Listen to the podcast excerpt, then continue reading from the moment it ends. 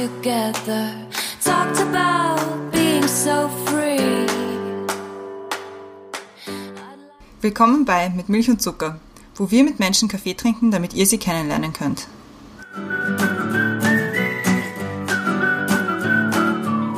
Willkommen zurück bei Mit Milch und Zucker. Neue Woche, neue Folge und es ist nicht nur die neue Woche, es ist der Beginn der Weihnachtszeit und das ist schön. Wir haben heute natürlich auch wieder einen Gast bei uns, bei der Brenda zu Hause, wie immer. Hallo Brenda. Hallo Christiane. Hallo. Genau, ich bin auch wieder da und wir haben wieder den Jürgen bei uns. Hallo Jürgen. Hallo, grüß euch, freut mich. Und treue mit Milch und Zucker Hörerinnen und Hörer kennen den Jürgen schon aus einer anderen Folge, wo du auch schon bei uns zu Gast warst. Und daran wollen wir ein bisschen anknüpfen. Und ich will jetzt aber nicht so, schon zu viel vorwegnehmen, weil die Brenda erklärt jetzt gleich das Thema und was wir mit dir vorhaben. Bitte sehr. Also wir haben ja nicht nur eine, jetzt eine Folge vor, sondern wir haben ja uns überlegt, eine tolle neue Serie zu machen mit dem Jürgen. Weil der Jürgen ist von Beruf Psychotherapeut. Und bei der letzten Folge mit dir haben wir total viel Feedback bekommen, dass es total spannend war zu hören, wie man Therapie angeht, wie man das Leben anlegt, wie man mit Fragen umgeht. Das war eigentlich total cool. Deswegen haben wir gedacht, es ist irgendwie spannend, zu speziellen Themen auch deine Sicht der Dinge einzubauen. Und deswegen haben wir uns auch einen Namen für diese Serie überlegt. Und zwar angelehnt an die, was ich dir noch sagen wollte, Serie mit der Fanny, was ich dich noch fragen wollte. Das heißt, die neue Serie. Und wir fangen heute an mit dem ersten Teil dieser Serie, Exciting, Exciting. Und wir haben uns gedacht, äh, es geht um Weihnachten. Also wir zwei persönlich lieben ja Weihnachten. Ja. Aber, ich, aber Weihnachten ist schon noch eine spezielle Zeit. Es ist so Instant Happiness, Stress, es ist Jahresende, es ist auch eine Frage von Einsamkeit, glaube ich, von Perfektsein für Familien. Und ich glaube, da gibt es viele Fragen dazu. Und deswegen haben wir uns gedacht, es wäre spannend, darüber zu reden. Genau. Wie findest du das?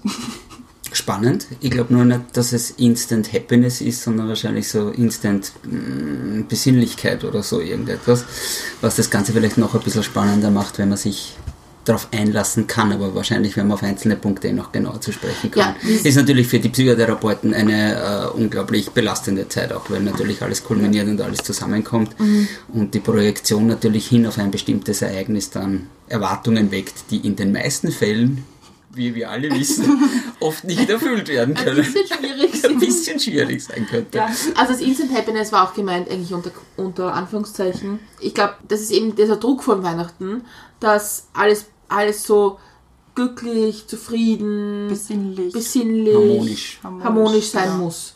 Und das ist halt ein Druck, den man auch standhalten muss. Und das sind so, das haben wir gedacht, so stecken wir das ein bisschen ab. Vielleicht gleich als Einstiegsfrage, weil du es vorher schon erwähnt hast. Stimmt es wirklich, dass Psychotherapeuten einfach zu Weihnachten oder um Winterzeit viel mehr Anfragen haben? Ja. Als Das stimmt. Also ich würde sagen, dass ich derzeit, äh, also jetzt ungefähr schon vier Wochen Retour, ungefähr 30% plus, 40% vielleicht sogar plus Anfragen habe. Ja. Also es kommen dann jeden Tag fast ein, zwei, drei Anfragen sogar oft rein, die man natürlich nicht bedienen kann. Man muss halt dann auswählen, wo ist die Dringlichkeit. Erstgespräche werden dann meistens durchgeführt, manche können dann halt erst im nächsten Jahr kommen. Es geht sich einfach nicht aus. Was ist es eigentlich? Ist es der Druck? Ist es der Stress? Ist es die vielleicht viele Leute Einsamkeit spüren, die vielleicht nicht so Familien haben oder Was ich glaube, ist gar nicht so sehr, dass das quasi dann direkt das Ereignis Weihnachten ist. Ich glaube, wir Menschen leben davon irgendwie, wir brauchen immer so Zäsuren irgendwie, ja, also so Weihnachten und dann kommt neues Jahr und so weiter. Und der Mensch trachtet danach irgendwie auf ein Ereignis hinzustellen. Es gibt uns natürlich auch Sicherheit glaube ich, ja. Also wenn, wenn gewisse Fixpunkte in einem Jahr stattfinden, dann will man halt, wie du sagst, ja, glücklich sein und so weiter. Ich denke mir aber gar nicht so sehr, dass es dann nur das Ereignis Weihnachten ist, sondern es geht dem Jahreswechsel entgegen eher. Viele nehmen sich viel vor, hält meistens auch nicht, wie wir wissen, mit den ganzen Vorsätzen. Aber ich glaube gar nicht, dass es Weihnachten ist. Es ist eher das Jahresende und vielleicht auch ein bisschen schon auch der Wunsch einer heilen Welt, die in dieser unseren schnelllebigen Zeit einfach nicht mehr gegeben ist. Ja? Also die Traditionen verschwinden, die Zeiten werden schneller und so weiter und der Druck steigt. Also der Druck im Kessel steigt, das merkt man ganz einfach mittlerweile. Und man merkt auch, dass die Anfragen, komischerweise, also je unsicherer die Zeiten werden, desto mehr Anfragen hat man vor speziellen Ereignissen wie Weihnachten. Ja, also man kann jetzt fast schon zusehen, in den letzten zehn Jahren zuschauen, wie die Anfragen mehr und mehr werden. Ich meine, bei Weihnachten ist, ja das, ist, ist das ein bisschen auch das Thema. Ich habe es ich hab's ein bisschen ich habe es ein bisschen recherchiert, manche würden sagen gegoogelt, dass es zu Weihnachten auch für jede Form von Beziehung wahnsinniger Stress ist. Also jetzt nicht nur Liebesbeziehungen, auch Familienbeziehungen, Freundschaftsbeziehungen, weil man muss, die meisten Leute überlegen sich schon, sollte ich was schenken, was schenke ich, was macht Sinn, muss es sehr bedeutungsschwanger sein oder nicht. Dann kommen die großen Familienfeiern, wo auch immer Themen dabei sind, würde ich mal sagen. Oder auch nicht. Aber es ist halt schon viel Druck auf der, auf der Beziehungsebene, glaube ich. Und dass da, dass da das Ventil fehlt vielleicht. Dieses, Das Ventil fehlt und ich denke mal, man, man hinterfragt seine Beziehung auch mehr. Das denke ich mir auch. Also es ist nicht, die Frage ist ja auch, lasse ich mich darauf ein? Das ist ja die Entscheidung eines jeden Einzelnen zu sagen, ich, ich feiere das im kleinen Rahmen oder ich gebe mich der Tradition hin, dass ich wirklich mit Oma, Tanten, Cousins, Cousinen das feiere und ich denke mal, bei einer Scheidungsrate, die halt schon jenseits der 60 Prozent ist und dann unter einem Baum zu stehen und sich zu fragen, ist das auch derjenige, mit dem ich Weihnachten und dieses Fest der Liebe feiern will? Ich glaube, das ist auch oft der Druck, ja. Bin ich in der richtigen, also man hinterfragt viel mehr seine, seine eigene Beziehungsfähigkeit und auch die eigene Beziehung. Ich glaube, das, das kommt noch dazu, weil direkt das Ereignis Weihnachten ist ja bei Weitem nicht mehr so verknüpft mit Glauben, wie noch vor 20, 30, 40 Jahren vielleicht. Ja, das hat sich ja auch, da ist ja alles im Wandel zurzeit. Die Frage ist, ist das überhaupt noch zeitgemäß, es so zu feiern oder, oder sollte man sich wirklich sagen, okay, ich nehme mich da ganz bewusst raus, ich nehme auch den Druck raus, nehme fünf, sechs Freunde, feiere das mit denen in kleinem Rahmen und bin wesentlich glücklicher, als dass ich mich diesem Wahnsinn da aussetze. also ich mache das jetzt schon ein paar Jahre, nämlich dass die Christian und ich und mit zwei, drei anderen Freunden uns immer relativ knapp vor Weihnachten eigentlich zum unter Anführungszeichen Keksessen treffen. Kekse essen. Ja, Keksessen. Aber manchmal gibt es auch Glühwein. Manchmal. Manchmal. Nur so als Randnotiz. Ja, aber eigentlich, und was ich total schön daran finde, ist, dass es so knapp zu Weihnachten ist, dass der Stress schon weg ist.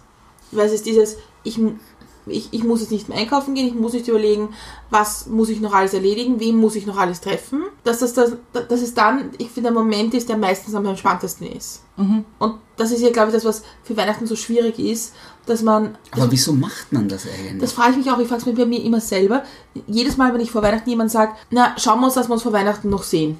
Ja, scheißegal, dann sehen wir uns dann im Jänner. Was macht für einen Unterschied eigentlich? Genau, genau. Und das, das ist wiederum dieser, dieser Umkehrschluss, zu sagen, muss es zu diesem Zeitpunkt ganz fix sein. Ja? Also ist es ganz, ganz wichtig, dass ich das verknüpfe mit einem bestimmten Ereignis. Und das ist bei mir zum Beispiel schon lange nicht mehr so. Also Okay. diesem ganzen Wahnsinn gebe ich mich nicht mehr hin. Ich denke mal, ein, ein kleines Geschenk, das halt wirklich ein Mitbringsel ist, wenn ich zum Essen eingeladen werde. Äh, Es ist halt etwas anderes, wenn etwas tradiert ist und ich sage, okay, jeder kriegt zu Weihnachten immer den gleichen Shoppinggutschein oder so. Ist das mit Liebe? Nein, ist auch nicht mit Liebe. Ja? Sondern das ist auch aus der Not heraus, irgendetwas schnell zu machen. Und ich denke mal, das ist, kann auch nicht der Sinn von Weihnachten sein. Und ja, den Stress, den gibt es tatsächlich. Und die Jugend, die nicht mehr gelernt hat, tatsächlich, die Jugend sage ich jetzt einmal, dafür, dafür können sie ja nichts, ja.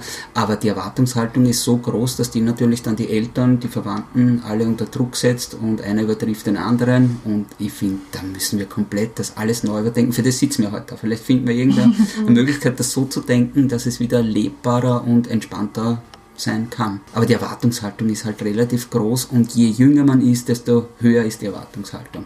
In puncto Geschenke, in puncto Zuneigung und so weiter. Und wie ist es mit Kindern, die aus schwierigen Verhältnissen kommen?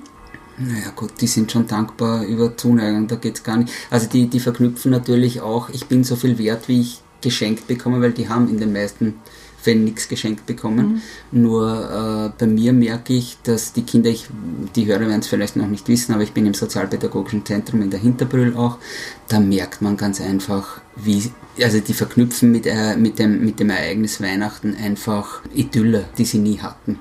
Und ich merke, sie klammern dann wesentlich mehr, sie hängen mehr an mir, sie, sie wollen noch eine Stunde dazu haben, weil sie merken, sie bekommen von mir eine Art der Zuwendung.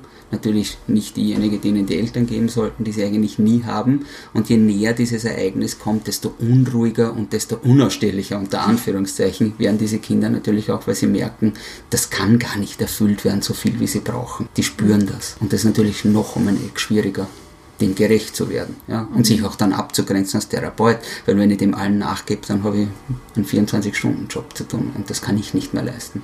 Und wie, wie gibst du die Zugang den Kindern? Wie machst du das? Naja, indem ich ähm, ihnen viel, viel erkläre, was, was Weihnachten eigentlich sein sollte. Nicht nur Weihnachten, sondern generell halt ein Jahreswechsel und wir starten dann wieder neu durch und ich bleibe bei dir. Vor allem die Gewissheit, dass ich nicht weggehe.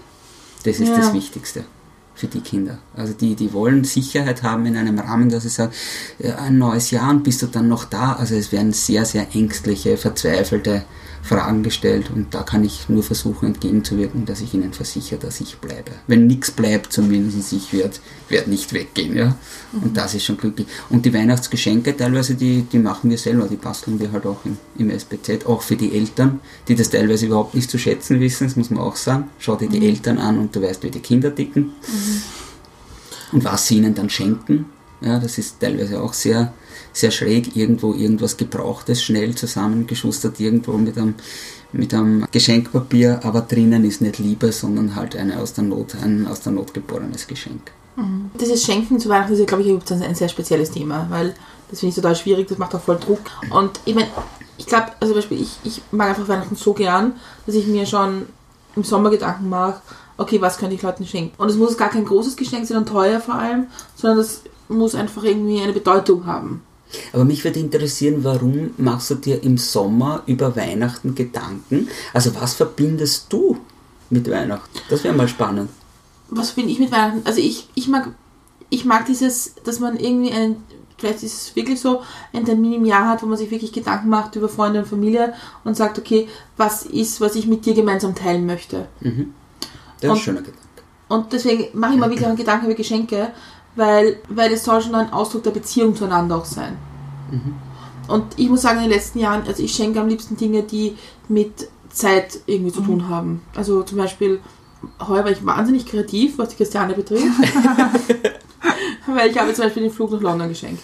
Zum Geburtstag und zu Weihnachten, weil wir irgendwie auch schon lange darüber reden einfach und befunden haben, dass es auch passt. Und ja, und das finde ich halt, aber das, und das finde ich halt schön, wenn ich, wenn ich sagen kann, ich, ich habe mir was überlegt und das ist auch was, was uns verbindet miteinander. So sehe ich Weihnachten. Sehr schön. Ich glaube, es ist auch was, was an Weihnachten, weil, weil wir gerade vorher über die, die verschiedenen oder schwierigen äh, Familienbeziehungen geredet haben. Weihnachten ist vielleicht auch oft so ein, so ein Zufluchtsort. Zufluchtsort, danke. Zufluchtsort, weil das eben der eine Abend im Jahr ist, wo es dann zumindest scheinbar irgendwie eine heile Welt ist. Wo man sich irgendwie darauf hin fixieren kann und an dem Abend sitzen trotzdem alle unter Baum und an dem Abend reißen sich trotzdem alle ein bisschen mehr am Riemen, als sie sonst machen, weil es ist Weihnachten. Und dann ist es zumindest für den einen Abend ein bisschen ruhiger, ein bisschen entspannter unter Anführungszeichen, weil im Endeffekt ist es das wahrscheinlich auch nicht. Und gerade, ich glaube, bei Scheidungsfamilien, wenn dann die Eltern das letzte Mal, ich meine, man weiß ja nicht, dass das letzte Mal ist, dass sie zu Weihnachten gemeinsam feiern, aber man spürt es ja doch irgendwie. Oder gerade in den Familien, wo, wo die Eltern sehr am Scheidungstuch nagen. Ja, oder generell viel Ja. streiten halt, ja. Genau. Das, das dann ist es eben so dieses, der eine Abend, wo die Familie trotzdem noch Familie ist und nicht irgendwie zwei Menschen, die nebeneinander herleben. Also ich kenne ganz, ganz viele Kinder, Jugendliche und auch junge Erwachsene, die haben wirklich Angst vor Weihnachten. Also die verbinden mit dieser, ich muss dorthin und ich weiß, wie es enden wird und ich darf nichts sagen, weil ich ja den schwelenden Konflikt, der ja nicht erst seit gestern oft in einer Familie da ist, äh, und man weiß ganz genau, wenn der Papa die falsche Augenbraue hebt, dann droht das ganze System zu kollabieren und dort zu sitzen und dann genüsslich einzuschlemmen und, und gute Miene zum bösen Spiel zu machen. Ich glaube, ich würde das nicht tun. Ich glaube, ich ich bin jetzt alt genug, glaube ich, dass ich, dass ich mich dem verweigern würde und würde dann sagen, okay, ich bin nicht den ganzen Tag da, sondern wir trinken einen Kaffee gemeinsam und ihr ladet Freunde ein und ich mache dann mein Ding am Abend und es ist wesentlich entspannter. Nur man muss Entscheidungen treffen. Und viele Leute sind halt entscheidungsschwach, wollen dann entsprechen. Und wenn ich versuche zu entsprechen, dann platzt meistens die Bombe. Dann kommt es wirklich zu sehr unschönen Momenten. Und die, äh, nur noch den einen Satz. Die Sache ist nicht nur die Angst vor Weihnachten oder, oder die Mehrarbeit von einem Psychotherapeuten vor Weihnachten, noch viel mehr hat oft nach Weihnachten zu tun. Ja, Da ist dann die Not meistens auch sehr, sehr groß. Ja. die Streitbeilegung. Was auch immer oder die nicht erfüllten Erwartungen, gar Ja. nicht so sehr den Streit, sondern was ist da eigentlich los in meiner Familie? Man hinterfragt sich natürlich viel, viel mehr. Und dann fragt man sich natürlich auch, woran liegt an mir, an der Familie, an Immer, der Zeit. immer an die anderen. Natürlich, natürlich, das ist sowieso klar. Das ist ein Scherz. Ich glaube, dass das Schwierige ja ist, ich glaube, also es, ich glaube, es gibt, also es gibt mehrere Ebenen schwierig. Und zwar, das eine ist diese Großfamilienweihnachten, wo dann Urstrumpftanten, Großonkel, dritten Cousinen von rechts kommen und das ist dann, also ich- bei meiner Familie war das einfach nicht so, aber ich kenne es von Geschichten und wo dann auch, das ist eine Treffen im Jahr, das stattfindet, dann ist auch schon sehr viel Druck drauf, dass man ja nicht irgendwie da streitet oder aneckt und aber trotzdem so, naja, schau, was die anhat und, hm, und heuer haben sie aber nicht viel Geschenke gekauft oder hm, jetzt haben sie noch immer keine Kinder, aber auch schräg, oder?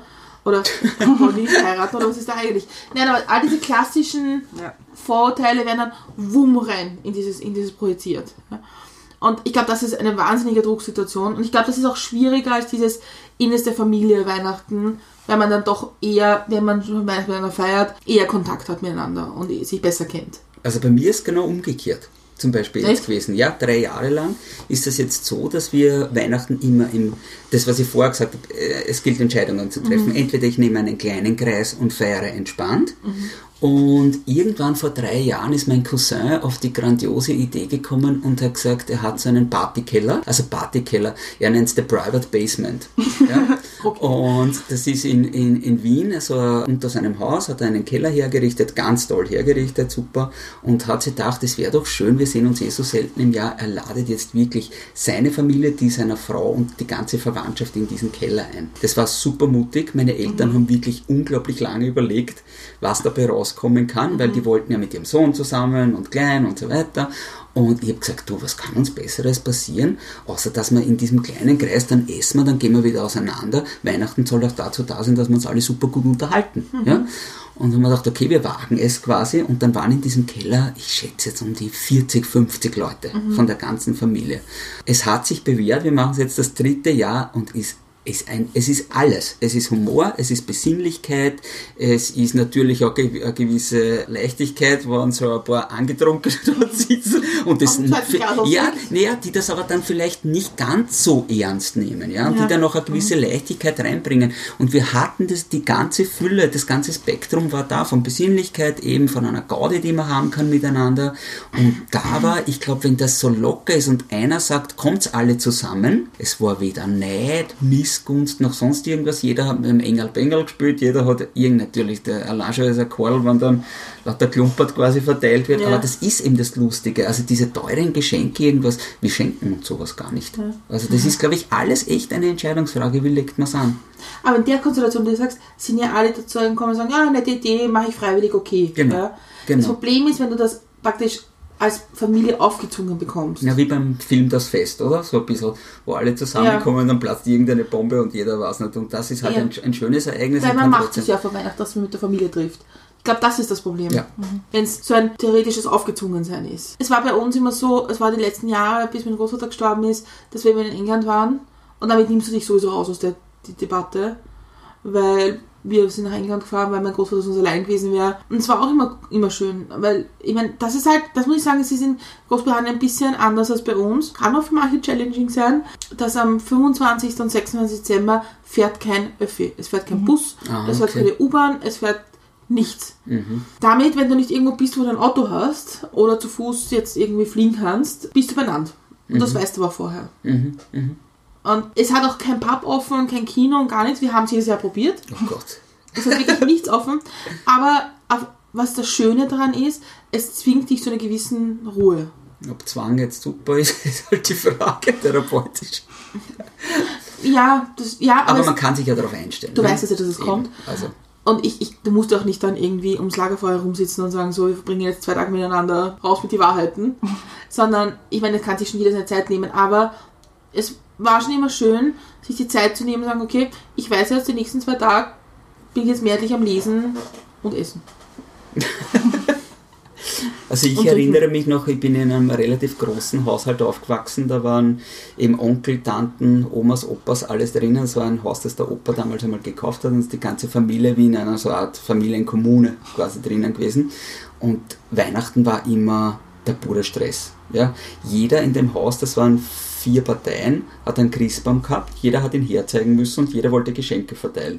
ja, jetzt hat es begonnen irgendwie so um 16.30 Uhr und bis um 22 Uhr war es beschäftigt, alle abzugrasen. Ja, und dazu geheißen, schnell, schnell, schnell, die Oma wartet schon und so weiter. Äh, Du warst voll gefressen, keiner hat sich mehr rühren können. Ja, und das kann auch nicht, dass sie, es war, es war halt noch, da war ein Kind, es war lustig, man hat viel Geschenke bekommen, aber heute denke ich mir, das Einzige, was zählen sollte, ist das, was du vorher gesagt hast, sich Gedanken nehmen für eine super schön miteinander verbrachte Zeit einfach. Da merke ich, daran krankt's. Ja? Und selbst Zeit nehmen sollte auch eine Qualität haben, wieder lernen zuzuhören, nicht nur zu blölen und nicht nur zu schwafeln, sondern vielleicht auch Danke zu sagen für manche Sachen. Das tun auch die wenigsten. Wenn sie eine Mutter wirklich schon den ganzen Tag kocht und so weiter und, und es muss perfekt sein, ihr wirklich zu sagen, du, wir schätzen das sehr und, und wir, es ist schön, dass du da bist und wir lieben dich genauso. Dafür Ja? wir dann eine neue Küchenmaschine zu Weihnachten. Na, das würde ich Das jetzt ein- vermeiden. Das war jetzt ein Scherz. Aber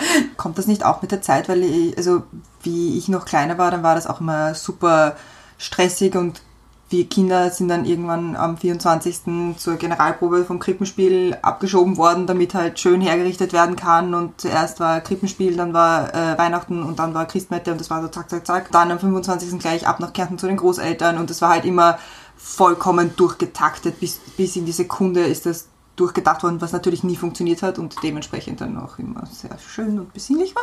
Aber das ist halt jetzt anders, weil jetzt ist nicht mehr der Druck da, wir müssen für die Kinder irgendwie ein schönes Weihnachten. Die Ja. Kinder müssen das, Ja. das beste Christkind überhaupt bekommen. Aber wenn wir jetzt älter sind, wir glauben alle nicht mehr ans Christkind. Wir haben es jetzt auch eingeführt, dass wir Engel Bengel innerhalb der Familie spielen. Also dass jeder, jeder kann jedem was schenken, aber es gibt halt ein Limit, auch was das Geld betrifft, weil das dann auch irgendwann komplett ausgeartet ist. Und es ist sehr viel netter, weil es eben nicht mehr dieses Hinterherhetzen von Terminen ist, sondern dieses, ja, und dann fangen wir circa da an und irgendwann gibt es dann ein Essen und dann. Aber das ist entspannt, oder? ja, eben, das ist dann viel Aber- entspannt. Aber das machst du halt nicht, wenn du kleine Kinder hast. Das machst du sicher nicht, nein. Aber was macht man, wenn man kleine Kinder hat und jetzt auch nicht sagt, okay, du sagst, man glaubt nicht mehr ans Christkind, wie viele von uns glauben an den Gottbegriff, den es noch gibt, ja. Über, über ganz Weihnachten könnte auch ein Begriff stehen, nämlich Desillusionierung. Also das ist jetzt zwar ein bisschen hart formuliert, logischerweise, und, aber man nimmt sich ja eigentlich von Weihnachten nur mehr das Zusammensein raus und dieser Begriff Weihnachten ist ja komplett entbunden vom ursprünglichen Gedanken, Ja. nämlich von einer gewissen Feier, die man da begangen hat. Wer von den Feiernden denkt denn wirklich an dieses Ereignis? Ja? Und ich denke mir schon, dass das eine, eine gewisse Desillusionierung ist, wo man sich echt fragen muss. Also ich, ich kann jeden raten, wenn es sich nicht gut anfühlt, dann nimm dich lieber raus und mach es anders als dass du, dass du dich, du sagst Zwang, ja, ist es wahrscheinlich auch tatsächlich, als dass ich mich diesem Zwang hingebe und dann irgendwie mh, überhaupt nichts damit verbinde. Also sowas mache ich nicht mehr. Und das rate ich auch meinen Klienten. Und die fahren weit besser damit, zu sagen, okay, mir ist es lieber, die sagen dann, ich bin über Weihnachten, weiß ich nicht, da habe ich meine schönsten Urlaube und fliege in den Süden. Kann man genauso machen. Ist wahrscheinlich wesentlich entspannter, als sich dem hinzugeben und nichts dabei zu empfinden. Ich mache jetzt einen kurzen, starken Bruch hinter dem Thema machen, aber ich finde, es passt gerade so gut.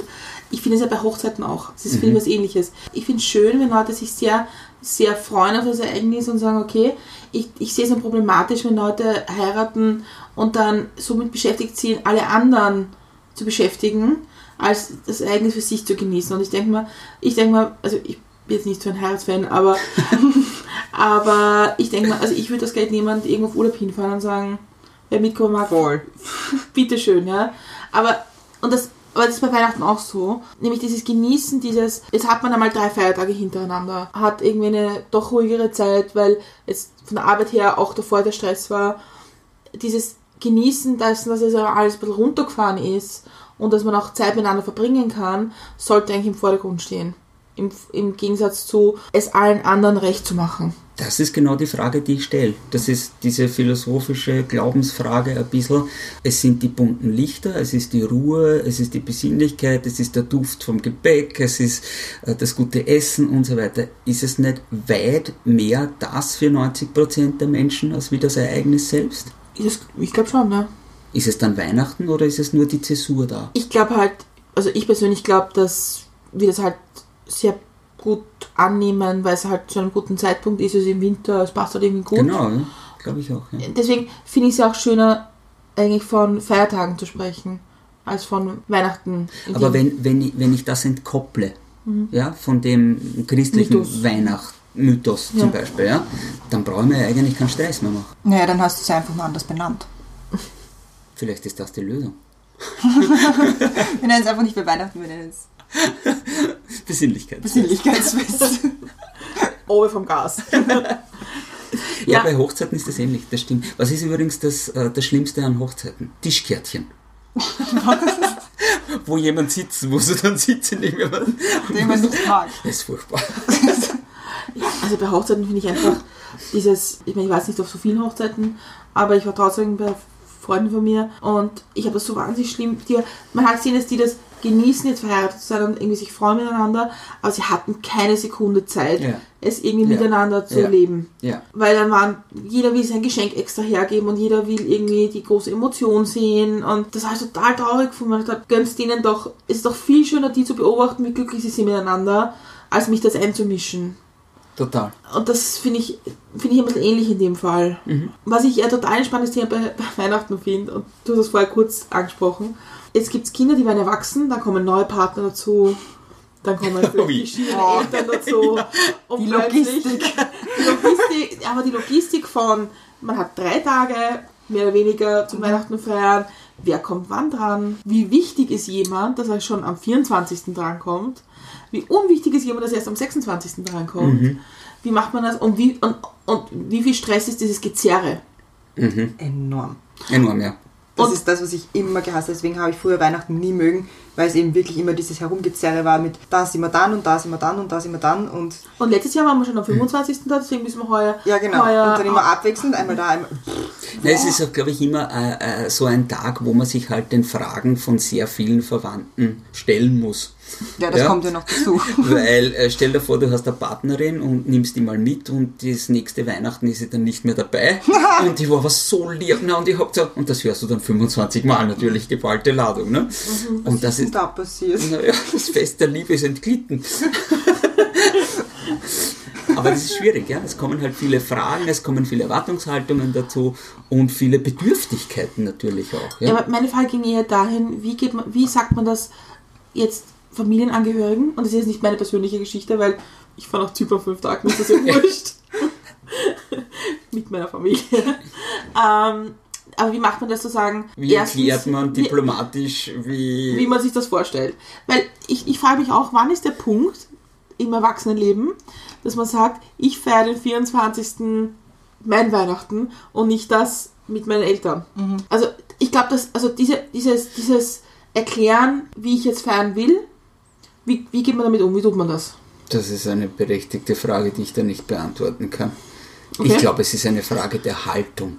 Ganz einfach, ja. Okay. Und der inneren Überzeugung. Und ich denke mal, dann kann ich, kann ich schon gut argumentieren. Also ich muss ja nicht, ich muss bei meinem Gefühl bleiben, ich muss ja nicht jedes Mal voll in die Emotion gehen bei so einem Thema. Mhm. Ja. Dass ich ganz, die meisten machen es halt, da, na du und dieses Mal nicht oder so irgendwas, das ist nicht sehr diplomatisch natürlich und da kränkt man natürlich auch Leute, ja. Mhm. Aber wenn ihr sagt, du, ich habe mir dieses Mal überlegt und seid mir nicht böse und wir sehen uns sowieso halt nicht an diesem Zeitpunkt, ich glaube, dann, dann, dann kann man das auch akzeptieren. Das kann auch eine Mama akzeptieren, dass man einmal zu Weihnachten nicht da ist. Man kann nur dann hoffen, dass mein Papa klappt und dass die eine Ruhe, ein schönes Weihnachten haben. Das auf alle Fälle. Aber ich denke mal, wenn man das gut erklärt und, und eine innere Überzeugung hat und eine Haltung und, und das auch gut kommuniziert, dann ist es. Und die anderen Sachen, wo du gesagt hast, wer ist wichtiger oder wer ist unwichtiger, dass man zu dem erst später fährt, wird sowas jemals kommuniziert. Also ich habe sowas noch nie gehört, dass jemand sagt, okay, wir kommen zu dir erst am 26., dass man am 24. zu Hause feiert ist den meisten klar, ja. Und dass man am nächsten Tag dann zur Oma fährt, ich weiß nicht, also bei uns war es immer so, Das ist auch immer so, ja, aber dass man dann, du sagst ja der Oma nicht, sorry, du bist weniger wert und deshalb kommen wir erst am Stefanitag zu dir. Nein, eh, umgekehrt. Das, das, ist, das ist Verwandte. Also bei uns war es auch nicht so, weil halt ein Teil meiner Verwandtschaft immer in England war, das war kein Thema. Ja. Naja, aber schon, aber, aber du machst da gerade einen Fehler, du kümmerst dich tatsächlich äh, zu sehr um die Befindlichkeiten von anderen, deren Gefühle du nicht steuern kannst. Ja, das, das mache ich immer. Ja. Das ist nicht so eine große. Und da denke ich mal, da, da, was schwebt da als, als Hauptvokabel über dem Ganzen drüber? Schuld. Irgendwie, ja. Und dass man dann echt sagt, boah, kann ich dir das antun und so weiter. Und wenn ich aber dann dort bin, einen Tag später und bin mit Herz dort, dann relativieren sich solche Sachen auch innerhalb von zehn Minuten, weil die Oma auch merkt, hallo, denen geht's gut, die sind gern da und es ist keine Qual. Nur die Frage ist auch, wenn ich das nicht will, dann mach es nicht. Man, man, innerhalb von Sekunden sind wir alle fähig, ein Gefühl zu orten und zu sagen, man spürt das, ja, was da im Raum ist. Und ich habe mir das so angewöhnt tatsächlich, dass ich sage, alles dort, mit dem ich Zeit verbringe, oder dann mache ich das tatsächlich und ich, ich stelle mich auch im Vorfeld darauf ein. Ja, ich bin jetzt ein paar Stunden bei der Oma und dann frage ich sie auch, wie es ihr geht und was so ihre Bedürfnisse sind und so. Und das geht doch. Wir sind doch alle, wir haben doch alle die Zeit. Wir nehmen sie uns halt einfach nicht, ja, weil wir halt viel zu viel rundherum abgelenkt sind und eigentlich mit dem Kopf schon wieder ganz woanders sind. Ich glaube, das ist unser Hauptproblem. Muss man zu Weihnachten oder in der Vorweihnachtszeit vielleicht egoistischer sein als sonst? Muss man egoistischer sein? Na, man muss mehr bei sich sein. Ist das egoistisch? Ist Weiß die Frage. ich nicht. Na, glaube ich gar nicht. Egoistischer ist ja meistens mit einem negativen Begriff Mhm. verbunden. Ich denke mal, wenn ich bei mir bin, dann kann ich auch ganz klar kommunizieren. Das ist meine, meine Maxime, die ich da habe. Ich glaube, zu Weihnachten ist es dieses, jeder versucht alles richtig zu machen. Für andere. Ja, aber die Frage ist, wie weit bin ich schon mit meiner Persönlichkeitsbildung und Entwicklung, ja? Also, wenn ich nichts erwarte, wäre ich nicht enttäuscht. Und ich erwarte zu Weihnachten nichts. Ich erwarte mir höchstens eine schöne Zeit, ein gutes Essen, gute Gespräche. Ja? Ich meine, das ist eh schon viel. Wollte ja? ich gerade sagen, also ist gar nicht, nicht nix. Ist ja. nicht nix, aber es ist nichts Materielles, es ist nichts, Ja, mit dem man mich in irgendeiner Art und Weise ködern kann oder belohnen kann oder sowas, sondern ich mache das gerne, ich gehe dann dorthin. Es ist auch wesentlich entspannter, wenn man eben nicht nur zum Beispiel Mutter-Vater-Kind-Beziehung gibt es viele, ja, die haben ein Kind. Und dann sitzen diese drei zusammen, die auch an jedem dritten Sonntag, wenn die Mama mal zum Essen einlädt, zusammensitzen. Wesentlich bereichernder was für mich zum Beispiel und auch für meine Eltern jetzt, die dann, klar, wird die Partnerin auch mitgehabt oft und so weiter, natürlich, keine Frage, aber jetzt ist es wirklich entspannt geworden, indem viel mehr Leute da sind, indem man sich mit viel mehr Leuten austauschen kann, natürlich. Es Ist besonderer einfach, es ist, ja, es ist breiter geworden einfach. Und es ist umso beglückender, und das kann ich, das habe ich bei mir bemerkt, ist, wenn man ZB, dieses, dieses Ritual, wie, es ist dann Bescherung, ja, im klassischen Sinne, und dann wird halt Stille Nacht aufgedreht und, und man leiert das halt runter und die, das glitzert und so weiter. Natürlich, wenn ich jetzt bei meinem Cousin bin, da sind 20 Kinder, schau mal in diese Augen von 20 Kindern, schau in die Augen von den Älteren, die dort sind, die noch ganz was anderes mit Weihnachten und es wird ganz breit. Und das ist plötzlich Wärme und Idylle. Da merke ich, da habe ich mich plötzlich aufgehoben gefühlt, obwohl das nicht die Kernfamilie ist. Und ich denke mal, je breiter und je mehr Leute man da in sein Leben lässt, desto bunter und so schöner kann Weihnachten sein und werden.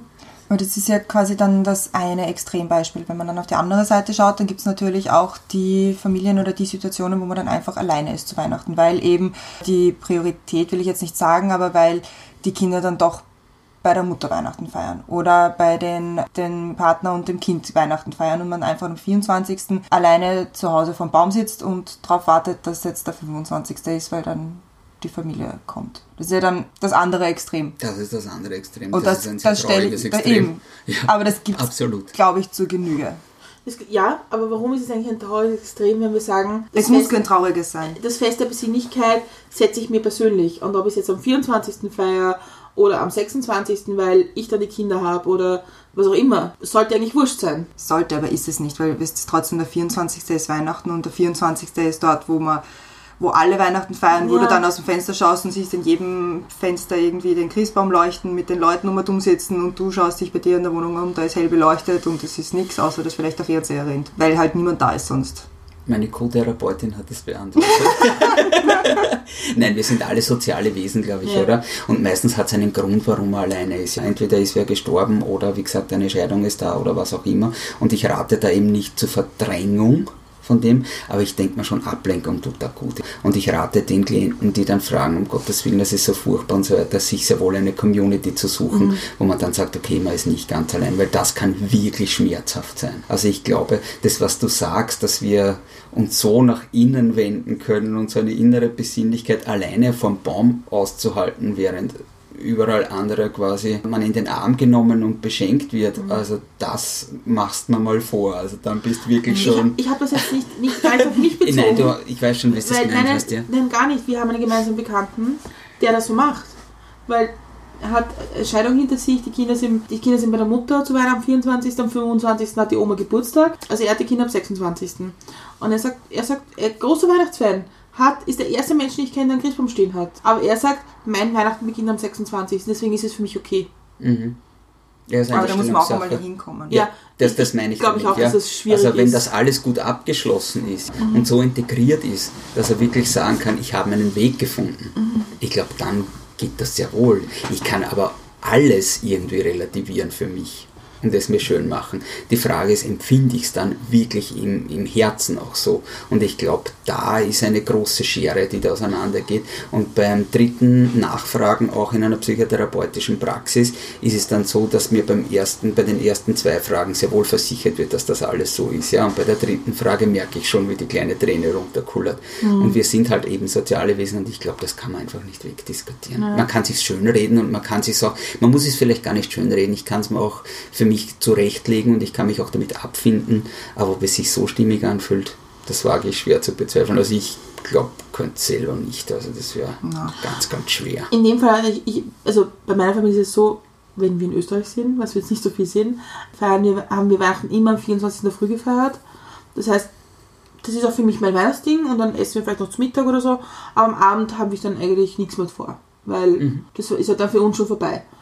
Und also ich habe dem Bekannten uns auch ein Jahr angeboten, wie ich da war, ob er nicht kommen mag, weil ich meine, ich bin auch da und das ist überhaupt kein Problem. Und er hat gesagt, nein, das ist für mich okay, ich, das ist halt so für mich jetzt und das ist okay. Und das genieße ich auch so irgendwie, dass das so ist, wie es ist. Das glaube ich schon, dass man sich das auch wahrscheinlich irgendwann so einrichtet. Ja, wie es für jeden passt. Es ist höchst individuell verschieden. Ich habe es zum Beispiel geliebt, äh, immer den äh, Weihnachten mit meinen Eltern eben zu verbringen, keine Frage. Aber ich habe es nachher genauso geliebt, irgendwann zu fahren und zu sagen, und ich hoffe, unser Lieblingslokal hat noch offen und feier mit meinen Freunden genauso Weihnachten am Abend bei guter Musik und so. Warum unterscheidet sich dieser Tag so gravierend? Für mich war das nie so, so ein Tag, der, der ähm, mit gewissen Verpflichtungen verbunden war. Im Gegenteil, das war für mich echt ein, ein Tag wie jeder andere oft. Dazwischen war noch diese Besinnlichkeit, die habe ich genossen, aber ich will auch meinen Rhythmus, so wie ich ihn gewohnt bin, weiterleben. Ich finde das auch total legitim, ehrlich Das ist gesagt. total witzig, dass man Silvester eigentlich nicht mit der Familie verbringt. Weil Ich hasse Silvester. ich hasse Silvester auch so viel. Aber eigentlich jetzt, wenn man sich genau darüber nachdenkt, ja, ist es ja der viel signifikantere Tag. Es ist der Jahreswechsel, es ist irgendwas Alte geht zu Ende, das Neue beginnt. Ja. Das heißt aber nicht Silvester der Liebe, es heißt das Fest der Liebe und das ist Weihnachten. Ja, aber, aber rein von der Theorie müsste eigentlich Silvester das größere Familienfest sein. Warum? Weil man mit der ganzen Familie in ein neues Jahr startet? Nein, aber von, von der, von der, also von der, dass der 24. ein relativ frei gewähltes Datum ist, sind wir uns, glaube ich, einig. Ich glaube schon. Ich glaube jetzt nicht so an die, und so. Also wir können gerne über die Kathol also die christliche Mythologie sprechen, aber ja. Also ich glaube, es ist ein relativ frei gewähltes Datum, warum auch immer. Und wenn ich jetzt die Jahre, wenn ich jetzt die Woche anschaue, vom 24. bis 31. ist der 31. das viel eigentlich, das, wo sich tatsächlich etwas ändert, nämlich das Jahr. Also eigentlich wär, müsste das das größere Familienfest sein. Da müssen wir drüber nachdenken. Da habe ich mir noch nie so überlegt. Habe ich ja philosophisch jetzt überholt. Ja. ja, total. Nicht fassbar. ja. Okay. Aber es ist so spannend. Ich, ich mag nochmal das eine, was du gesagt hast. Ja. Äh, ich bleib da jedes Mal hängen. ja. Oh Gott. Und, na, es ist ja spannend. Das ist ja, das ist ja genau diese Diskussion, die ich, die ich da eben verfolge, wo, Ja. wo, wo eben diese Schere auseinandergeht. Du sagst, naja, äh, frei gewähltes Datum und wir können uns gern über den Glauben unterhalten und über diese christliche. Was ist denn Weihnachten? Das, Ein das, heidnisches Fest. ja, aber das ist doch irgendwie, du sagst selber, ich bin so ein Weihnachtsfan und ich freue mich und ich mache mir schon das ganze Jahr Gedanken und so weiter. Aber du, du verstehst, was ich meine, Ich ja? verstehe, was du total meinst, aber da bin ich bei dir, das ist ja, das ist, ich meine, wir sind mit der Tradition des Weihnachten aufgewachsen, des christlichen, der christlichen Tradition. Tatsächlich könnten wir auch sagen, es ist der 5. Mai, wenn wir wollen, ja? Zum Beispiel, ja. wie auch immer. Aber wir sind halt in dieser Tradition aufgewachsen und es passt halt auch sehr gut zu dem Winterding. Aber was ist Weihnachten? Ein Fest der Zusammenkunft zum Beispiel? Äh, Kann man das so bezeichnen? Oder ein Fest der Idylle? Oder was, was bleibt dann? Was ist der Kern von, von, von, von Weihnachten? Also für mich finde ich, Besinnlichkeit trifft schon ganz gut. Innehalten, Ja. Nachschau halten. auch einmal, auch, auch einfach die Menschen, die man im Leben hat und die man schätzt im Leben, auch das irgendwie anzuerkennen und denen zu zeigen. Mhm. Ja, darauf können wir uns gerne einigen, ja. Gehe ich d'accord. Und ich glaube, deswegen bin ich aber auch so ein Weihnachtsfan, weil sich das sehr, weil sich die Weihnachtszeit oder die Vorweihnachtszeit sehr fokussiert auf auch miteinander Zeit verbringen. Mhm. Das finde ich eigentlich sehr schön. Weil man das auch- viel zu wenig tut. Sehr bewusst. Buntstandeln im Mai sind auch nicht so cool. Ja, das ist, also Punsch ist ja heiß und im Mai ist schon warm. Und machen es wir halt- Was denkst du dir eigentlich dabei? Macht man Brenda? Sangria. Also, da muss man kreativ sein. Weihnachtssangria. Ja, ich meine, ich war einmal, ich war einmal, Mit Zimt. ja, ich war einmal in, äh, bin ich, haben Weihnachten gefeiert in, in England und ich bin am 25. am Abend geflogen nach Dubai, Freundin besuchen, über Silvester. Jetzt ist Dubai jetzt nicht das allerchristlichste Land dieser Welt, aber Weihnachten feiern wir trotzdem. Also das ist ja auch witzig dann. Es ist sehr amerikanisiert mit sehr Bling und Ding und groß und so. Aber es gab dann schon die Christmas Dinners und was auch immer und ist halt schon total schräg, wenn es warm ist. Das glaube ich, ja. Also es ist Kann ich mir zum Beispiel Und das gar wird nicht vorstellen. Tatsächlich? Ja. Ah, Ja. Das ist auch spannend, ja. Weil bei vielen Sachen sind so rigoros, aber das ist. Das ist ja das, also auch das, viele türkische Familien in Österreich haben es ja adoptiert, das Fest. Ja, Was ich auch gut finde. Ich meine, was ich auch gut Ja. finde in Form von, Von- dass, von, dass man sagt, okay, ich, ich, das ist eine Tradition, die finde ich gut, das mache ich jetzt. Ja. Ich habe auch kein Problem damit, Bayram zu feiern. Also bin ich jetzt da nicht so Ja. schwierig beim Feiern. Da sind wir aber wieder bei der Definition, es ist kein christliches Fest, sondern es ist einfach ein Fest der Familie oder der Zusammen Zusammenkunft. Wiederkunft. Von mir ist auch das. Sollen wir darüber reden? Ja, ich, wirklich nicht. Weihnachten für, für mich hat ja auch einen Wintersinn deswegen, weil es früher dunkel wird, irgendwie man sich sowieso mehr versucht irgendwie drin aufzuhalten, wo es warm ist und dieses ganze Kerzending und so und, und das, das macht schon Sinn auch, finde ich. Total.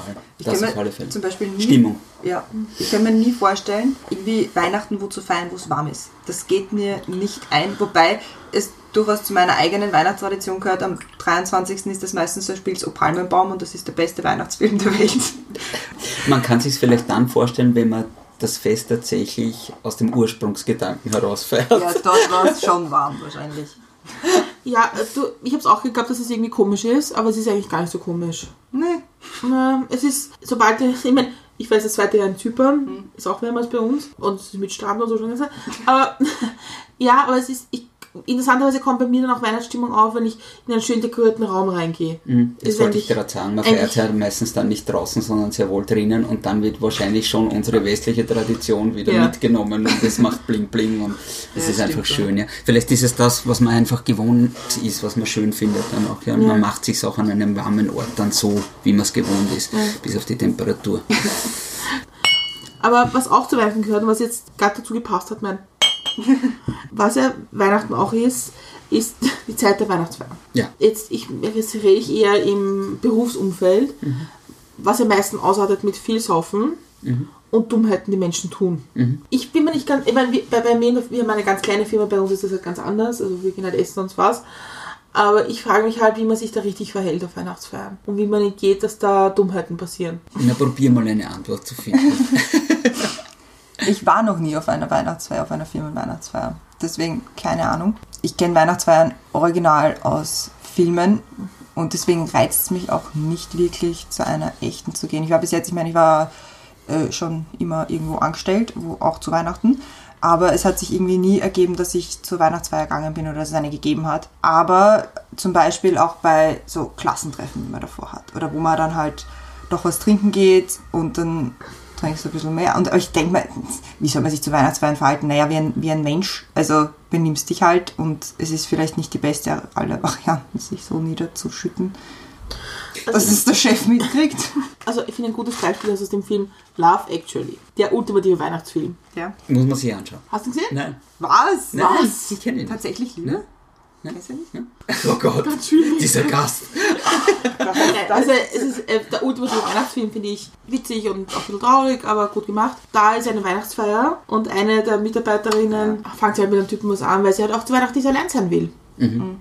Ist halt auch nicht die schlauste aller Varianten. Naja, komm. Ja, aber das ist, glaube ich, nicht nur auf Weihnachtsfeiern reduziert. Also, Ich meine, wenn man jetzt wieder. Ja, weil das, ja, weil das Fest, dieses der Einsamkeit entgehen zu Weihnachten. ja, eben, reduziert sich nicht nur auf Weihnachtsfeiern, das meine ich. Also, du findest halt schneller mal wen vor Weihnachten, damit du ja Ach so, nicht okay. zu Weihnachten und Okay. Silvester alleine Okay. bist und danach. Okay, Ich meine, aber, aber ganz ehrlich, um, um diese Weihnachtsfeiern, wenn der Gedanke ist, die Zeit da mit den Leuten, die einem am nächsten sind, zu verbringen und irgendwie die Zeit gemeinsam äh, mit den Kollegen bist sowieso das ganze Jahr irgendwo zugange, logischerweise, und, und arbeitest mit ihnen. Und ich denke mal, das ist, da ist ja der Ursprungsgedanke der Besinnlichkeit meistens zweitrangig. Da geht es halt Ja. darum, dass man das auch macht, finde ich. Und ja, es ist, man merkt auch die Stimmung auf Weihnachtsfeiern und ich war wirklich auf etlichen. Da, wo im Privaten der Druck steigt, da fällt er eigentlich bei betrieblichen Sachen ab. Also da geht es dann eben nicht mehr um das ursprüngliche, nämlich Leistung zu erbringen in einer Firma, sondern ja, da ist Alkohol im Spiel, man lernt die Kollegen von einer neuen Seite kennen, manche lernen Kolleginnen und Kollegen von einer ganz neuen Seite kennen, das stimmt. Ich finde das aber jetzt auch äh, weder verwerflich noch, noch irgendwie, finde ich es gut. Es ist halt wie es ist, wir sind halt alle Menschen, aber ich denke mal, es ist eigentlich äh, pervertiert, also es geht genau in die, in die andere Richtung. Also es fällt da eher Druck ab und es wird enthemmt enthemmter agiert, ganz einfach. Aber ich kenne auch wahnsinnig schöne betriebliche Weihnachtsfeiern. Ich kenne welche, die sind komplett entartet. Auch das war okay. Ja, es war halt lustig und, und hat mit Weihnachten wenig zu tun gehabt. Aber ich kenne ganz viele Chefs, die sich auch Gedanken gemacht haben, was wird dort stattfinden, die selber Gedichte geschrieben haben, die halt wirklich geschaut haben, dass wirklich ein total festlicher Rahmen da ist und dass sich alle wohlfühlen. Und das habe ich dann durchaus super gefunden. Da ist dann gar nicht darum gegangen, wer da wen anbaggert oder sonst was, oder dass man sich besinnungslos sauft, sondern die sind halt sehr strukturiert gewesen und die haben auch zu einem festgesetzten Zeitpunkt dann geendet und die Leute haben sich dann zerstreut und sind halt noch wo gemeinsam trinken hingegangen von mir aus. Aber das muss jetzt nicht unbedingt jedes Mal entarten, Ähm, muss nicht, aber ich, ich meine, es gibt schon viele Weihnachtsfeiern, wo halt ordentlich gebechert wird. gebechert wird und dann die Hemmungen eben nicht mehr so da sind. Ja, und man halt, wie du richtig sagst, am nächsten Tag auch wieder gemeinsam arbeiten muss. Genau. Das kann halt auch schwierig sein. Das ist schwierig, meistens, ja. Diese Beziehungen halten dann ja meistens auch nicht. Die Silvesterbeziehungen. ja quasi die da bis zu Silvester. Aber das ist ja prinzipiell zur Weihnachtszeit, so, also gerade, wenn wir jetzt gerade beim Thema Alkohol sind, die ganzen Vorweihnachtsfeiern, Punschstände, Christkindlmärkte, daheim zusammensitzen, Kekse essen, Glühwein. Also man trinkt eigentlich also so 24 Tage durchgehend. Also geht es um das. Ja. Aber nicht nur das Trinken, sondern auch das Essen. Und wenn man schon prinzipiell Probleme mit diesem Thema hat, ist, wird das ja noch verstärkt. Das stimmt. Also viele bereuen die, die Weihnachtstage extrem. Weil das, was du dir dort anfutterst, das muss halt auch wieder runter teilweise. Und es gibt echt Leute, die das so zum Exzess treiben, die in der Weihnachtszeit 5, 6 Kilo, 7 Kilo zunehmen. Ja, und dies, auch die habe ich dann bei mir sitzen. Das stimmt. Aber ich glaube nicht, dass das nur dann das Essen ist, sondern ich glaube, wenn ich mich dort nicht unter Kontrolle habe, dann habe ich mich auch sonst im Jahr nicht wirklich unter Kontrolle. Oder ich habe mich so unter Kontrolle, ich muss mich quasi immer maßregeln. Und jetzt gibt es halt eine Zeit, da will ich das nicht und da lasse ich mich gehen und ich muss mir nicht das ganze Jahr kasteien. Und dann ist es aber wieder mit Schuld und Druck verbunden. Und ich denke mal, es kann nur ein Ziel geben, nämlich zu schauen, dass ich wirklich mit meiner Persönlichkeitsstruktur mich dahingehend entwickle, dass ich eine gewisse Demut habe, eine gewisse innere Haltung, die mir sagt, okay, das ist gut für mein Leben, aber dazu muss ich auch reif sein. Und das sind eben viele nicht. Und das ist, glaube ich, die, die Hauptangelegenheit, sich zu sagen, das Fest der Maßregelung kann es genauso sein. Ich muss ja nicht unbedingt jedes Mal füllen. Also ich mache das zum Beispiel nicht. Ich halte meine Figur seit meinem 18. Lebensjahr und fresse mich auch zu Weihnachten nicht besinnungslos, sondern ich will mich wohlfühlen und gut fühlen ja, und muss da nichts in mich reinstopfen, um etwas zu kaschieren, was ich sonst nicht habe. Ob das allen so geht, weiß ich nicht. Aber für mich ist das eine, eine Zeit, wo ich sage, ja, viel mit Leuten zusammen sein, aber ich muss weder mehr trinken noch mehr essen. Das ist bei mir noch nie der Fall gewesen. Das passiert schon. Eh, passiert, ja. Ich meine, ich fahre meistens mit dem Auto, ich fahre, trinke meistens keinen Alkohol und es ist dann schon auf Christkindlmärkte gehen und sagen, naja, ich trinke jetzt den 24. Kinderpunsch. Irgendwann kriegst du auch einen Druck von außen und sagen, okay, na, einen kannst du schon trinken und einer geht schon. So, nein, tue ich nicht beim Autofahren. Also ich tue es halt nicht für mich. Das ist schon auch ein Druck. Also ich würde zum Beispiel auf Weihnachtsfeiern auch keinen Alkohol trinken. Einfach nur, weil ich einfach unter Kontrolle haben will, weil ich weiß, Aber bei einem ich, gewissen Alter ist das wirklich noch ein Druck. ja. Echt? Kann Ja. ich nicht sagen, nein? Nein, es ist schon Auch immer bestimmt Nein sagen und sagt, na du, für mich steht fest, ich fahre mit dem Auto, da muss ich. Nein, es ist immer ein Thema. Okay. finde ich. Also, also in dem, was ich erlebe. Es ist immer, ein, es wird besser, aber es ist immer ein Thema, dass Leute, weil ich glaube, es ist den Spiegel vorhalten. es Vielleicht, ist es, ich kann jetzt genauso lustig sein, Spaß haben, auch wenn ich keinen Alkohol trinke. Und ich glaube, das, da- da- das ist die, der Spiegel der anderen Seite, zu sagen, naja, eigentlich, hm. Stimmt, ja. Und das ist schon, also ich sehe es jetzt nicht als Druck, da, da bin ich gestärkt genug und sage, es ist mir eigentlich wurscht, wenn ich das sage, ist es für mich so. Aber ich glaube schon, dass es ein Druck für andere sein kann. Das ist sicher so, ja. Aber ich denke mal, ab einem gewissen Alter sollte man sich so weit unter Kontrolle haben, dass man den Druck standhalten kann. Und auch die anderen, dass man denen quasi den Druck nimmt und sagt, okay, das ist für mich kein Thema. Wir, sind jetzt immer nur eigentlich gegangen von diesem Weihnachtsfest und von den Familiendingen, die da kommen. Und eigentlich haben wir kaum darüber gesprochen, dass er sich der Stress kumuliert in der Weihnachtszeit, nämlich mit meistens in der Arbeit, mit Jahresende und ganz viel zu tun und so. Und dann noch Dinge erledigen müssen und die Weihnachtsfeier dauert, der Weihnachtsfeier dauert. Und der Stress, der dann auch irgendwie in einer gewissen Form von, von gefühlter Depression endet. Und dieses, ich kann das nicht mehr und ich will nicht mehr. Und was sind so Anzeichen, wo du sagen würdest, das sollte man mal vielleicht überlegen, was dagegen zu tun? Also depressive Verstimmungen nehmen in der Weihnachtszeit definitiv zu. Mehrere Gründe, glaube ich, haben wir da schon angesprochen. Und ja, das Jahresende ist meistens irgendwie, es werden die neuen Budgets fürs neue Jahr fertiggestellt und so weiter. Und naja, die ersten Anzeichen, ich weiß nicht, wie geht's euch? Habt ihr schon einmal eine depressive Verstimmung gehabt, wie sich so etwas anfühlt? Wie war das für dich? Super. Ja, wahrscheinlich nicht, ne? Nein, ja nicht. Also die Erwartungshaltungen, die dann auf einen hereinprasseln, weil äh, das Problem ist bei einer depressiven Verstimmung, die Leute wollen ja anders agieren, sie können aber nicht anders agieren. Das heißt, es ist keine Willensentscheidung. Ich kann mich nicht gegen eine Depression sträuben. Deswegen sagt man ja auch irgendwie, da kann dir kein Freund helfen bei sowas, sondern da brauchst du wirklich einen fachlichen Rat. Ja? Also dieses auf die Schulter klopfen und naja, jetzt kommt noch das dazu und Weihnachten naht und noch mehr Stress auf ein bereits belastetes System draufzupacken, geht gar nicht. Ja? Das explodiert dann wirklich innerhalb kürzester Zeit. Also was da sein muss, wenn ich so etwas bemerke, dass jemand mit so einem Stress nicht umgehen kann, ist ihm wirklich aktiv Hilfe anbieten, ihn komplett rauszunehmen aus diesem Stress und ihm wirklich Sachen abzunehmen, weil er kann es nicht anders, auch wenn er wollte. Er kann sich nicht dagegen wehren. Dass gewisse Botenstoffe im Gehirn nicht so funktionieren, wie er es gern hätte, das kann man sich zwar wünschen, aber man merkt dann, dass sich diese Leute immer mehr zurückziehen und die dann Sachen halt aufschieben. Also wenn sie kommunikativ noch so fähig sind, darauf zu reagieren und sagen, naja, und ich schiebe das einmal weg und das sind dann die Leute, die auch ganz zum Schluss noch die Geschenke schnell irgendwie einkaufen und es dann gar nicht mehr schaffen und dann nur mehr weinend in einer Ecke sitzen und eigentlich äh, ein Fest verteufeln, das sie eigentlich gern haben, weil der Stress halt viel zu viel wurde. Also ganz, ganz bedächtiger Umgang mit solchen Personen, wenn man merkt, da kommt jetzt viel auf, auf einen zu, noch dazu, wenn es um Beziehungssachen geht zum Beispiel. Ja. Also wenn gerade eine Beziehung vor Weihnachten geendet hat, dann neigt man auch dazu, schnell in eine depressive Phase reinzurutschen und dem dann wirklich alles abzunehmen, zu probieren und bei ihm zu sein natürlich. Also wie erkennt man, das, das habe ich mich nach, der, nach unserem letzten Gespräch schon gefragt, wie, wie erkennt man schon so Voranzeichen, hm, Innerer Rückzug, ja, Sprachlosigkeit Okay. oft, ja. Also er kann keine adäquaten Antworten auf etwas geben. Und warum kann er das nicht? Weil er es nicht weiß, was es ist, ja.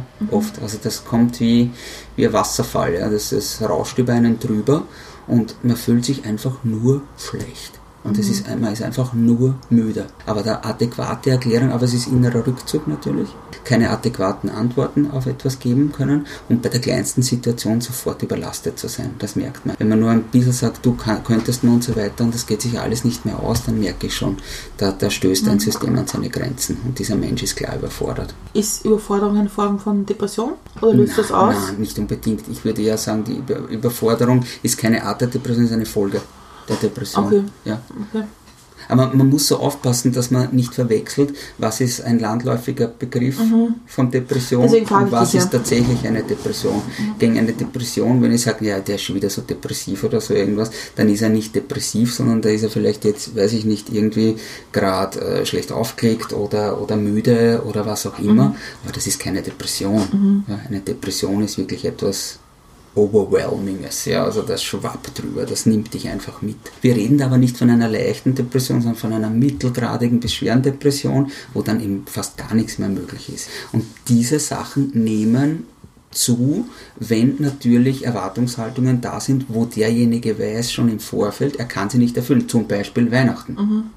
Er, er, alle steuern auf ein Event zu, machen Vorbereitungsarbeiten und so weiter und bei ihm merkt man, es ist jeder Handgriff zu viel und es geht einfach nicht. Und er, er kann sich auch keine Gedanken machen über Geschenke. Er will, das, der ist nicht mit dem Gedanken Geschenke beschäftigt. Weder, dass er wieder kriegt, noch, dass er welche gibt. Es ist wichtig einfach, dass er für sich überlebt und wieder einen klaren Gedanken fassen kann.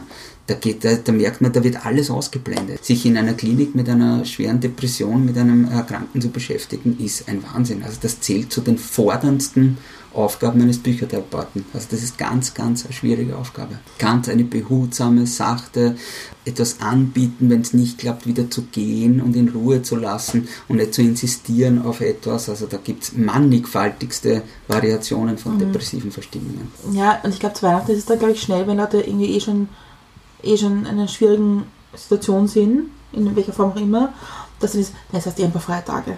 Erholst Genau, dich halt. genau, genau. Das ist zum Beispiel fatal, weil da steigt der Druck noch mehr. Man muss natürlich auch aufpassen, was ist es tatsächlich. Wenn jemand auf der einen Seite super gut funktioniert und nur in einer Phase nicht, dann kann ich schon auch sagen, ja, weiß ich nicht, kann sich ein bisschen zusammenreißen natürlich ja, und wir alle probieren, dass wir ein schönes Fest haben, aber wenn ich merke, der ist wirklich paniert, im klassischen Sinne, ja, und da geht gar nichts, dann bitte einfach Rücksicht nehmen und, und Sachen abnehmen und nicht noch zusätzlich belasten. Wie unterscheidet man das selber, ob das jetzt diese typische Winterdepression unter Anführungszeichen ist, die halt, wo viele sagen so, ja, jetzt ist es so dunkel und es ist so, ich mag eigentlich nicht und einer echt, also echt auch unter Anführungszeichen Depression. Naja, das eine ist, ist, ist ein Ausdruck, die Winterdepression, sage ich jetzt einmal. Natürlich, wir alle dicken anders, unser hormoneller Haushalt stellt sich um. Ja, das spüren wir. Wir sind müder, wir kommen vielleicht schwerer in die Gänge oder so, aber das ist nicht die klassische Depression.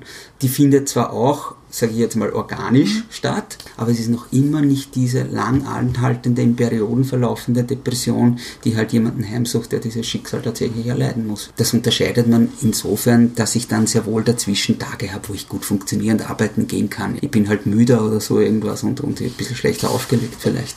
Aber die, anderen, die andere Art von Depression ist eine, die, die legt dich auf die Couch und lässt dich nicht mehr aufstehen. Und da geht nichts. Also das merkst du relativ schnell. Und ich glaube, wenn, wenn sich eine Winterdepression in etwas steigern sollte, wo du merkst, das nimmt Formen an, die sind komisch, dann gehst du ja eh und holst dir Hilfe und fragst da mal nach. Hoffentlich. Wünsche ich zumindest jedem, dass er das tut. Ja, aber das, ich meine, das ist das Thema, das, was wir das letzte Mal, über das wir mit dir letztes Mal gesprochen haben, dass ja dieses Hilfeholen für die Psyche Ja. ja, viel tabuisierter ist, als Hilfe holen, wenn es da die Hand brichst. Richtig. Bei Gott nicht mehr so wie noch vor ein paar Jahren, aber leider Gottes noch, noch immer da, ja. Wobei der, der letzte Klient, den ich jetzt gehabt habe mit einer depressiven Verstimmung, der war 81 und hat sich Hilfe geholt. Finde ich zum Beispiel super. Das ist cool. Das ist sehr, sehr mutig eigentlich, weil Ja, absolut. in seinem Ja. System schon Aber auch nur so- deswegen, weil, weil er eine Tochter hat, die das gleiche Schicksal wie er teilt und die es vorgemacht hat. Okay. Im Prinzip. Und ihn ein bisschen ermutigt hat, aber diese, diese Scham, quasi als Mann, sich Hilfe holen zu müssen, weil es sonst nicht mehr geht und weil das ganze System, Tochter und Umfeld schon so belastet waren, die haben es halt einfach nicht mehr ausgehalten. Und für ihn war es wirklich ein, ein riesen, riesengroßer Schritt, logischerweise, aus der Generation kommend noch dazu. Und bei, bei so jemandem, der so einen Riesenschritt macht, ich meine, da ist der Schritt, anzurufen und sich einen Termin zu machen, schon mal, glaube ich, die größte Hürde. Ja. Oder vielleicht dann wirklich, wirklich zu kommen, ist wahrscheinlich noch die größere. Das glaube ich ist, ich glaube, das das Erstere. Ja? Ja. Also wenn Sie einen Termin haben, dann ist das quasi festgeschrieben und dann jetzt habe ich die Entscheidung getroffen und ich gehe da auch hin. Also ich habe es noch nie, noch kein einziges Mal gehabt, dass sich jemand einen Termin ausgemacht hat und ist dann, ja doch, ein Jugendlicher, ja, aber das ist jetzt wieder was anderes, Mhm. ja. Aber die, die Erwachsenen, die einen, einen Entschluss gefasst haben, die kommen. Okay. Die kommen, ja. Und die kommen dann, und die kommen dann in die Praxis und ist es nicht, ich, ich denke mir, dass dieses Gefühl, ich packe es an, ich tue jetzt was, ist es nicht schon der erste Schritt, dass es noch, dass dem Menschen noch besser geht? Unbedingt, aber dazu brauche ich zuerst einmal meistens zwei bis drei Stunden, Okay. weil etwas passiert, was glaube ich ziemlich menschlich ist. Man versucht, das zu relativieren, warum man eigentlich da ist. Es mir Also gut man, man versteckt das ja noch eine gewisse Zeit. Und erst wenn er merkt, der Hansel, der da vor mir sitzt, der ist mir doch halbwegs sympathisch und der findet und der mm, verdreht vielleicht nicht die Augen bei dem, was ich sage, so wie es manche Freunde gebiete oder sonst was, sondern er hört wirklich konsequent zu und bleibt bei einem und so weiter. Dann passiert es mir, und das ist das Interessante, ob Maurer oder Universitätsprofessor, wir dicken alle gleich. Wir ticken alle gleich. Es geht immer ums Gleiche. Es geht um Not, Tod, Trauer, Elend, gesehen werden, verkannt werden und so weiter. Und spätestens ab der zweiten, dritten Stunde, wenn die Beziehung hält, dann bin ich am Punkt meistens, aber nicht vorher. Es gibt zwar auch Leute, die kommen rein und, und sagen, ja und das und das und das, aber auch das ist nicht echt. Also zu viel von etwas kann genauso verdeckend sein wie zu wenig von etwas. Also Mhm. es gibt Leute, die haben ein Leben lang gelernt, etwas zu verstecken. Vor anderen und vor sich selbst. Ja. Die einen machen es, indem sie schweigen und die anderen plappern so viel drüber, Mhm. dass du im Prinzip so aufpassen musst, was meint er denn jetzt eigentlich? Weil der so gelernt hat, aber, und das ist ja, naja, und die Tante hat es ja auch gehabt, also kann es nicht so schlimm sein, die hat es auch überlebt und so weiter. Ja, aber was ist mit ihnen? Wie geht's ihnen? Naja, das ist ja gar nicht so wichtig. Die ganze Familie hat das und so weiter. Also sie schwafeln Ja. drüber im Prinzip, ja. Und ich brauche dann echt ganz, ganz lange, um den Kern herauszuschälen. Und wenn wir das dann einmal geschafft haben, dann können wir anfangen zu arbeiten. Aber vorher ist das ganz, ganz schwierig. Und ja, solche Sachen kommen zu Weihnachten öfter vor als sonst. Logischerweise, weil eben etwas da ist, auf das alle hinfiebern, auf einen Punkt. Ist jetzt nicht nur Weihnachten, ja. Es gibt immer um so, diese Serie dreht sich ja auch um punktuelle Ereignisse im Jahr. Das nächste wird Valentinstag sein. Zum Beispiel, dass da eine riesengroße Erwartungshaltung da ist und was kriege ich da geschenkt und, und wie, wie sehr liebt er mich verbunden mit einer Bonbonniere. ZD. Oder, oder Ja. hat er mich vergessen oder wie schaut der Schleifer los oder liegt eine Karte dabei, die handgeschrieben ist oder mit der Maschine getippt oder was? Das ist das große Ding an Weihnachten, dass man vielleicht dem Umfeld, mit dem man Weihnachten feiert, sehr klar kommunizieren muss, was man, was man sich selber vorstellt. Ja, das ist das, was ich vorher gesagt habe, diese Ja. innere Haltung zu haben und Ja. nur aus Überzeugung zu handeln. Ja? Ja. Und ich glaube aber trotzdem manchmal empathisch auch ein bisschen denken, was andere erwarten von einem.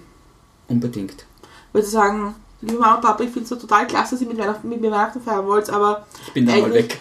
eigentlich finde ich Saufen gehen viel cooler. Ja, ja, natürlich. Ist halt auch nicht das Netteste. Also ich glaube, da muss man schon einen Ausgleich finden. Ja, man kann es man kann's ja festlegen, indem ich sage, okay, ich bin von, auf alle Fälle, wir feiern gemeinsam Weihnachten, ich bin bis 19.30 Uhr bei euch oder sowas, wir machen uns eine schöne Zeit, ich komme dafür schon um 11 am Vormittag und wir haben 7, 8 Stunden zur Verfügung und so weiter. Das ist ja okay, das kann man ja, Ja. sagen. Die meisten sagen es nicht, werden dann unruhig, wollen eigentlich schon weg und daraus entsteht natürlich dann der Unmut, logischerweise. Du willst schon gehen, fühlst dich nicht wohl oder sowas, das ist ja furchtbar nachher. Und eine interessante Frage, die habe ich noch recherchiert, die ist mir gar nicht, die ist mir überhaupt nicht gekommen, dass es ein Thema ist, nämlich eine große Frage in der Community von Leuten, die in Therapie sind eigentlich. Darf man dem Therapeuten was zu Weihnachten schenken? Mhm. Das Schwierig, ist, gell? Ja, das ist schwierig und natürlich darf man, das Ja. ist klar. Aber ich würde sehr wohl abwägen, was es ist und was damit vielleicht für Erwartungshaltungen auch verknüpft sind. Also ich würde, nein, das natürlich nicht, aber ich würde große Geschenke einfach, würde ich sagen, ich freue mich und ich danke Ihnen auch herzlich dafür. Mir ist einmal einer mit so einem, äh, wie heißt denn die, Geschenkkorb und so weiter, der wirklich prall gefüllt war. Und ich habe mir zwei Sachen rausgenommen und habe gesagt, ich freue mich am allermeisten, wenn Sie das mit Ihrer Familie gemeinsam nachher und denkt halt an mich, dass das eine schöne Therapie war und dass ich euch vielleicht geholfen habe und das ganze System unterstützt habe. Aber ich hätte niemals den ganzen Geschenkkorb angenommen. Aber es passiert sehr wohl, dass jemand mit einem äh, guten Wein vorbeikommt und lasst den da oder mit einer Schokolade. Das ist ja alles im Rahmen, das ist ja alles okay. Aber wenn das dann etwas ist, wo ich mir denke, okay, da hat er tief in die Tasche gegriffen, weil so ein Geschenkkorb kostet sicher, wie der gefüllt war, 70, 80 Euro, da denke ich mir dann, na, das ist auch überhaupt nicht notwendig. Und dann nehme ich mir gerne einen Teil davon raus und sage den anderen Teil, den konsumiert für mich und, und für die gute Therapie, die wir gehabt haben. Was sagst du oder du? Ich Was schenkt ihr euren Therapeuten? Habe ich keinen Therapeuten, aber ich, ich, ich habe es jetzt verglichen mit einem Hausarzt. Mhm. Wie würdest du einem Hausarzt was schenken? Und wenn, also ich, ich finde immer, wenn der was Besonderes gemacht hat oder was halt aus der Norm ist für mich, Es ist Oder- ja auch eine Anerkennung, die man würdigen soll, ja. Ja, Also, dann würde ich vielleicht einmal eine Packung Messi bringen Genau, oder genau. sowas. Einfach nur um Ja, ist eine Anerkennung. Kleinigkeit. Ja. Also das habe ich mir schon auch überlegt. Ja. Aber ist halt auch, ich weiß nicht, ich glaube, ich würde mir ein bisschen komisch dabei vorkommen. Das wäre, für mich wäre es komisch. Also was, was oft passiert ist bei mir, ist, dass nicht, ich habe viele Kinder und Jugendliche, nicht die schenken was, sondern die Eltern. Bedanken sich halt dann und geben auch nicht mir oft direkt was, sondern die lassen was zurücklegen dort und sagen, wow, das wäre super, wenn sie das dem Herrn Fuchs geben würden oder so.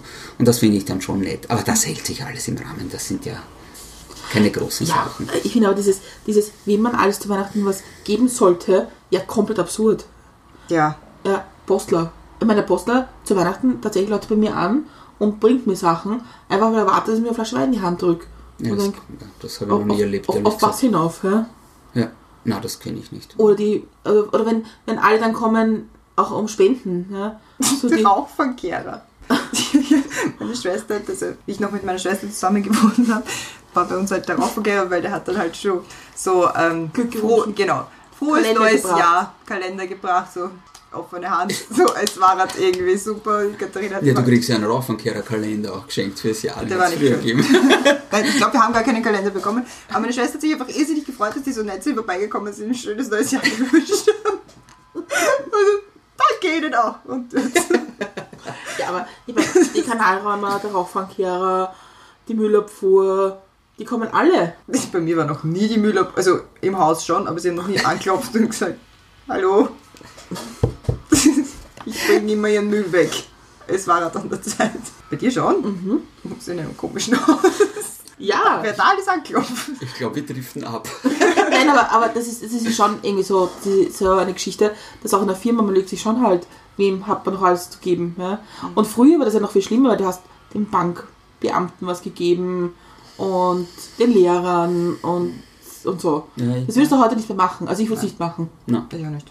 Also ich habe ich hab Ich glaub, die Leute, wo ich gerne was schenken will, denen ich aber auch unter dem Jahr irgendwie was schenken wollen würde, wenn ich was, wenn ich, wenn ich was sehe und mir denke, ah ja, das passt für die oder ah ja, das passt für den, Ja, voll. ich mit. Und das war's dann aber auch. Also so diese, diese Pflichtschenkerei wie in der Schule, ich muss der was schenken, weil die schenkt mir auch was und wenn ich der was schenke, muss ich dem was schenken. Also, pff, na, interessiert mich nicht mehr. Also sei von mir aus angefressen darauf, wenn, wenn ich dir nichts schenke, aber es ist halt, dann, dann ist auch der Sinn und Zweck unserer Beziehung nicht der, Ja, der voll. sein Wie sollte. tickt ein Mensch, der angefressen ist, weil er nichts geschenkt bekommt? Das weiß ich auch nicht, aber es ist. es Also, nein, Leute, äh, ja. darf ja auch sein, ja? Ja. Ich frage mich nur immer, was, was sagt das über mich aus?